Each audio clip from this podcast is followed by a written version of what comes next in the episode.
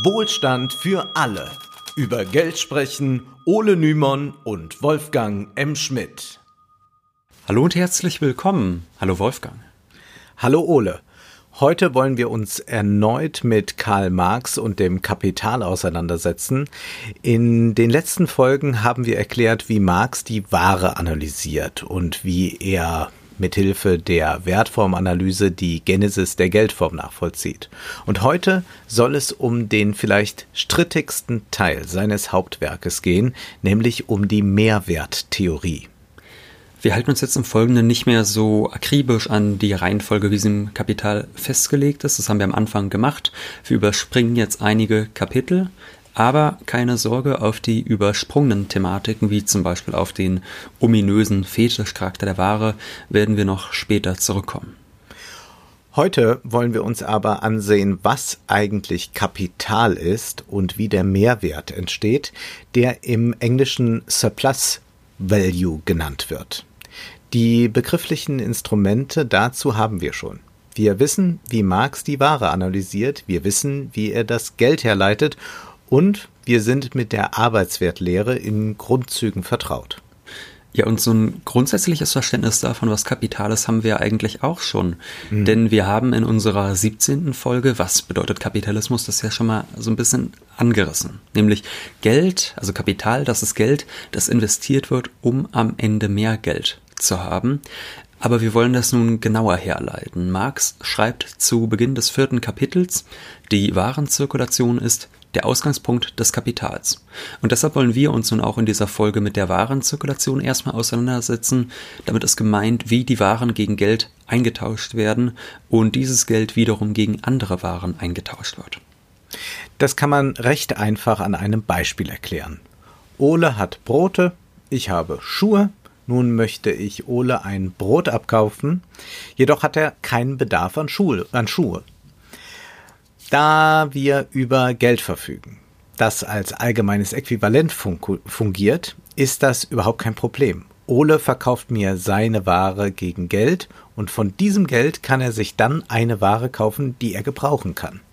Oder wie Marx schreibt, die unmittelbare Form der Warenzirkulation wie GW, Verwandlung von Ware in Geld und Rückverwandlung von Geld in Ware, verkaufen um zu kaufen.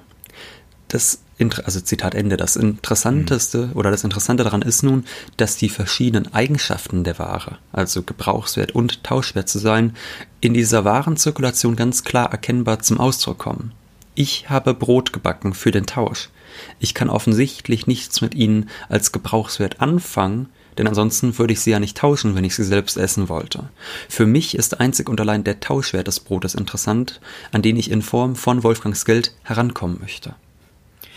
Ich wiederum bin interessiert daran, das Brot zu kaufen, da es für mich Gebrauchswert besitzt. Und dafür gebe ich dir nun Geld. Wir haben in der letzten Folge erklärt, wie Marx den Ursprung der Geldform erklärt. Eine besondere Ware wird zum allgemeinen Äquivalent und erfüllt damit die Funktion des Geldes. Wenn wir nun deine Ware gegen mein Geld getauscht haben, kannst du dir für dieses Geld eine andere Ware kaufen, die für dich aufgrund ihres Gebrauchswertes interessant ist, etwa eine Flasche Schnaps. Dieser Prozess wird vermittelt durch das Geld. Es dient als Austauschmittel, um die Warenzirkulation zu ermöglichen. Der Zweck dieser Operation ist laut Marx die Aneignung von Gebrauchswerten. In diesem Stadium der Zirkulation fungiert das Geld also nicht als Kapital, sondern es vermittelt lediglich den Tausch von Waren. Aber dennoch ist die Warenzirkulation, wie Marx schreibt, der Ausgangspunkt des Kapitals. Wieso? Weil nun zu der Warenzirkulation, also zu dieser Zirkulationsform Ware Geld Ware, kurz WGW, noch eine zweite hinzukommt, nämlich die Zirkulation Geld Ware Geld, kurz GWG. Nun scheint die Welt auf den Kopf gestellt. Wir haben nicht mehr wie vorher Waren, die durch Geld vermittelt werden. Beim vorherigen Austauschprozess ging es darum, sich Gebrauchswerte anzueignen oder wie Marx über diesen Austauschprozess schreibt, Gebrauchswert ist daher sein Endzweck. Nun haben wir die Zirkulation Geld, Ware, Geld. Das heißt, es wird Geld in Waren investiert, um diese Ware am Ende wieder gegen Geld zu tauschen. Ich habe also vorher verkauft, um zu kaufen. Ich habe dir, Wolfgang, Brot verkauft, mhm. um am Ende eine mir nützliche Ware zu kaufen, beispielsweise Wein. Jetzt kaufe ich, ich gebe Geld aus, um am Ende wieder zu verkaufen. Das ist, wie Marx schreibt, die allgemeine Formel des Kapitals. GWG, Geld, Ware, Geld, oder genauer sagt GWG Strich, denn ich möchte ja nicht zum gleichen Preis verkaufen, wie ich vorher gekauft habe. Das wäre so ein bisschen witzlos, bisschen dämlich, hm. sondern ich möchte mehr haben. GWG Strich. Und G Strich bedeutet, dass ich einen Gewinn gemacht habe. G Strich ist zusammengesetzt aus G, also dem investierten Geld, und Delta G, also dem äh, Gewinn, den ich gemacht habe. Und das ist eigentlich die grundlegende kapitalistische Dynamik. Dieser Gewinn, dieser Strich, das ist der Mehrwert. Ein Unternehmer, ein Kapitalist, kauft Waren, um am Ende teurer zu verkaufen. Doch wie geht das nun vonstatten? Marx beschreibt im Folgenden erst einmal detailliert, wie der Mehrwert nicht entsteht. Er entsteht nicht durch gegenseitige Übervorteilung, also etwa indem jeder Warenhändler seine Ware teurer verkauft, als sie eigentlich wert ist. Marx schreibt, Gesetzten, es sei durch irgendein unerklärliches Privilegium dem Verkäufer gegeben, die Ware über ihrem Werte zu verkaufen, zu 110, wenn sie 100 wert ist, also mit einem nominellen Preisaufschlage von 10% Der Verkäufer kassiert also einen Mehrwert von 10 ein. Aber nachdem er Verkäufer war, wird er Käufer. Ein dritter Warenbesitzer begegnet ihm jetzt als Verkäufer und genießt seinerseits das Privilegium, die Ware 10% zu teuer zu verkaufen. Unser Mann hat als Verkäufer 10 gewonnen, um als Käufer 10 zu verlieren. Das Ganze kommt in der Tat darauf hinaus, dass alle Warenbesitzer ihre Waren einander 10% über dem Wert verkaufen, was durchaus dasselbe ist, als ob sie die Waren zu ihren Werten verkauften.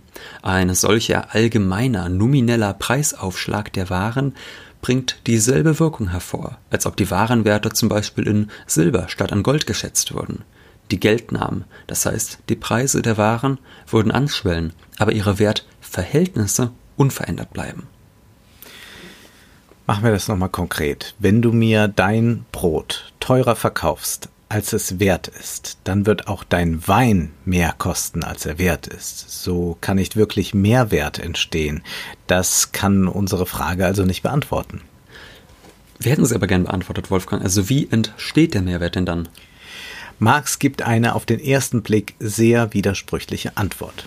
Er sagt, Kapital kann also nicht aus der Zirkulation entspringen und es kann ebenso wenig aus der Zirkulation nicht entspringen. Es muss zugleich in ihr und nicht in ihr entspringen. Ein doppeltes Resultat hat sich also ergeben. Die Verwandlung des Geldes in Kapital ist auf Grundlage dem wahren Austausch immanenter Gesetze zu entwickeln, so dass der Austausch von Äquivalenten als Ausgangspunkt gilt.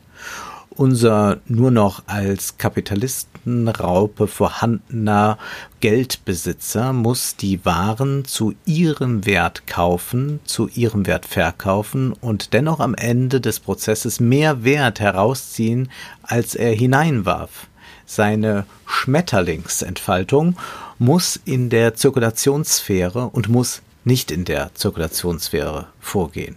Das sind die Bedingungen des Problems. Hic Rodus, hic Salter. Ja, alles klar. Können wir jetzt aufhören, oder? Haben wir alles geklärt, ja. Haben wir alles geklärt. Versuchen wir das mal mitzudenken und wir kommen nachher dann noch einmal auf dieses Zitat zurück, wenn das mhm. Rätsel geklärt ist. Wir wissen schon mal jetzt so am Anfang, es wird niemand übervorteilt. Alle Waren werden zu ihrem Preis gekauft, um am Ende auch zu ihrem rechtmäßigen Preis verkauft zu werden. Es ist also Äquivalententausch. Es ist also jetzt, um mal ein bisschen praxisnahes Beispiel zu geben, es ist nicht wie bei den zwielichtigen YouTube-Coaches, die uns empfehlen, irgendwo in China billig Ware zu kaufen und das dann ahnungslosen Kunden für einen viel höheren Preis anzudrehen. Was Marx hier beschreibt, hat mit Betrug und Übervorteilung nichts zu tun. Aber dennoch findet irgendwann in diesem Prozess, den Marx darstellt, eine Mehrwertproduktion statt. Von daher sehen wir uns doch mal an. Jetzt, was, was macht so ein Unternehmer, der Gewinne erzielen will? So ein Unternehmer, der kauft sich meinetwegen ein Grundstück. Er lässt eine Fabrik mit Maschinen bauen und er stellt Arbeiter an, die in der Fabrik arbeiten. Das sind verschiedene Formen, sein Kapital zu investieren. Die Fabrik Die Maschinen, die Werkzeuge etc., das bezeichnet Marx als konstantes Kapital und die Arbeitskraft, die der Kapitalist bezahlt, wird als variables Kapital bezeichnet. Und hier liegt der Knackpunkt. Die menschliche Arbeitskraft wird im Kapitalismus zur Ware. Sie ist jedoch nicht einfach irgendeine Ware, wie wir gleich sehen werden. Der Arbeiter ist der Besitzer dieser wahre Arbeitskraft. Wenn er einem Kapitalisten für einen Tag seine Arbeitskraft verkauft, dann muss er einen Tag lang für ihn arbeiten. Die Frage ist nun, wie viel muss der Fabrikbesitzer dem Arbeiter bezahlen? Naja, der Fabrikbesitzer muss den Wert der wahre Arbeitskraft bezahlen. Und erinnern wir uns nur einmal zurück, was wir in der ersten Folge über Karl Marx gelernt haben. Der Wert einer Ware ist bestimmt durch die abstrakt menschliche Arbeit, die zu ihrer Produktion notwendig ist. Wenn also die Arbeitskraft im Kapitalismus zur Ware wird, dann gilt das natürlich auch für die wahre Arbeitskraft, dann muss auch ihr Wert in dieser Form berechenbar sein.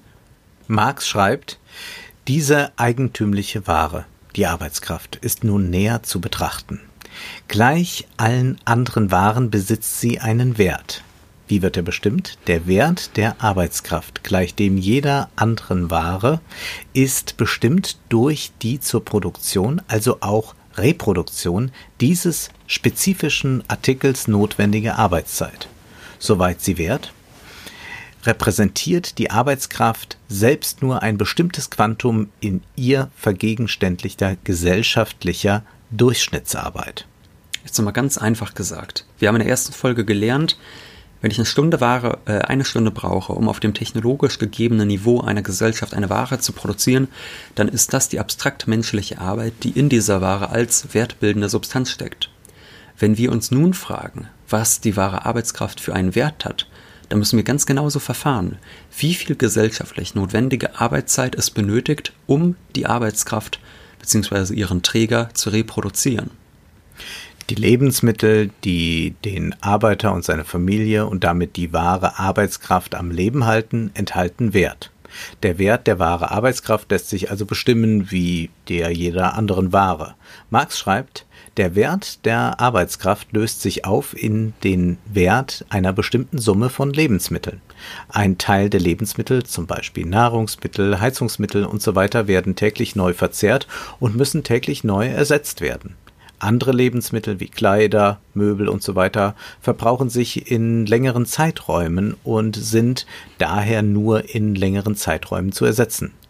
Waren einer Art müssen täglich, andere wöchentlich, vierteljährlich und so fort gekauft und gezahlt werden. Wie sich die Summe dieser Ausgaben aber immer während eines Jahres zum Beispiel verteilen möge, sie muss gedeckt sein durch die Durchschnittseinnahme Tag ein, Tag aus. Und er gibt auch direkt ein Beispiel. Zitat, gesetzt in dieser für den Durchschnittstag nötigen Warenmaße steckten sechs Stunden gesellschaftliche Arbeit. So vergegenständlicht sich in der Arbeitskraft täglich ein halber Tag gesellschaftlicher Durchschnittsarbeit. Zitat Ende.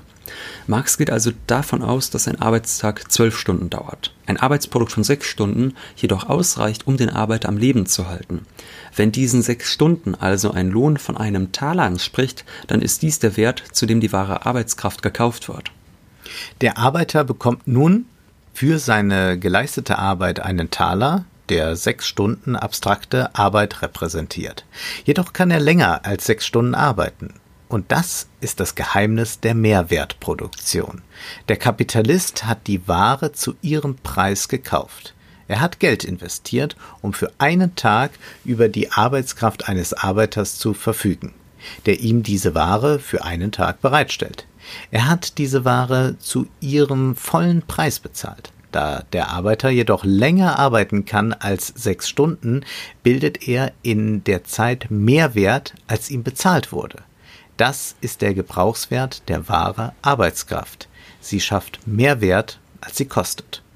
Und daraus schließt Marx, dass einzig und allein die Ausbeutung des Arbeiters Mehrwert schafft. Am Ende der, äh, am Anfang der Zirkulation GWG' kauft der Kapitalist Waren. Und eine dieser Waren ist eben die menschliche Arbeitskraft. Und der gesamte Output, der am Ende des Tages produziert worden ist, der enthält einerseits den Wert des konstanten Kapitals, also der Produktionsmittel, die in diesen Prozess eingegangen sind, aber andererseits ist auch der durch die Arbeitskraft neu geschaffene Wert enthalten, der Mehrwert. Und deshalb ergibt es ja auch Sinn, dass Marx von den Maschinen etc. Von, als konstantem Kapital spricht, weil er äh, meinetwegen einen Taler dafür zahlt, aber das am Ende auch nicht teurer verkaufen kann. Hm. Und er spricht dann aber von äh, der Arbeitskraft sozusagen als variablem Kapital, weil man ihr weniger bezahlen muss, als sie an Wert schaffen kann. Das ist der Gebrauchswert der wahre Arbeitskraft. Sie schafft mehr Wert, als sie kostet. Erinnern wir uns an den scheinbaren Widerspruch, den Marx zuvor aufgestellt hat. Er schrieb, wir hatten das schon zitiert, die Schmetterlingsentfaltung muss in der Zirkulationssphäre und muss nicht in der Zirkulationssphäre vorgehen. Dieses Rätsel ist nun gelöst.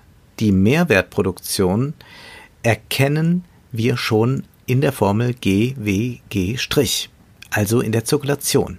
Sie findet jedoch nicht wirklich in der Zirkulationssphäre statt, sondern im Arbeitsprozess.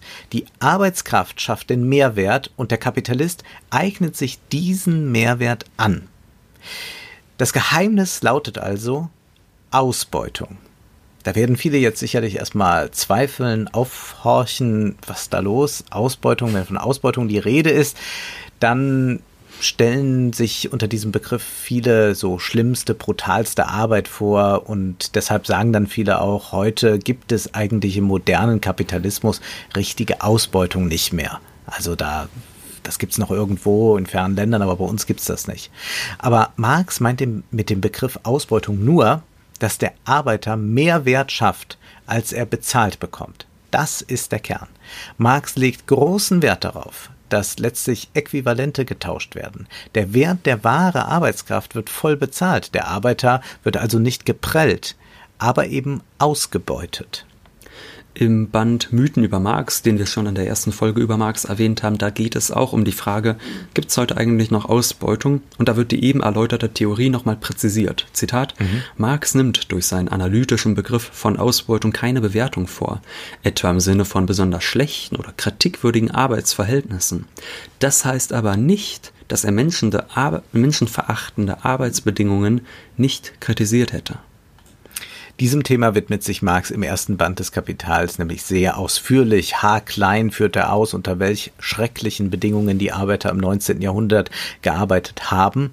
Und weiter heißt es in Mythen über Marx, Ausbeutung wie Marx sie versteht, ist keine Besonderheit des Kapitalismus. Wenn gilt, dass es keinen Kapitalismus ohne Ausbeutung gibt, so bedeutet das umgekehrt nicht, dass Ausbeutung nur im Kapitalismus existiert.